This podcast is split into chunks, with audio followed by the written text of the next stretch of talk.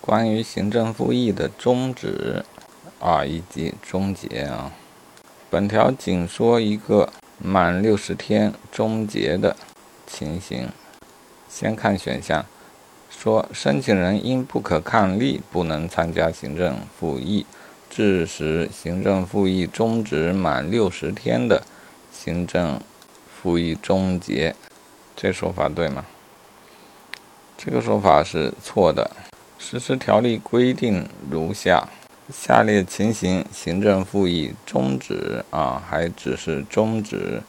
一是作为申请人的自然人死亡，这时候还并非终结，而是终止，因为还可以等待其近亲属看是否要参加行政复议。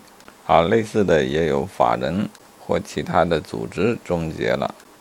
也先暂时终止行政复议，等待确定权利义务的承受人。还有一点就是丧失能力啊，丧失参加行政复议的相关的能力，也是要等待确定法定代理人。以上三种情况，如果满了六十天，原因仍未消除啊，或者说还没找到接手的，则行政复议终结。啊，这里说的终结就是终止啊，终结的终。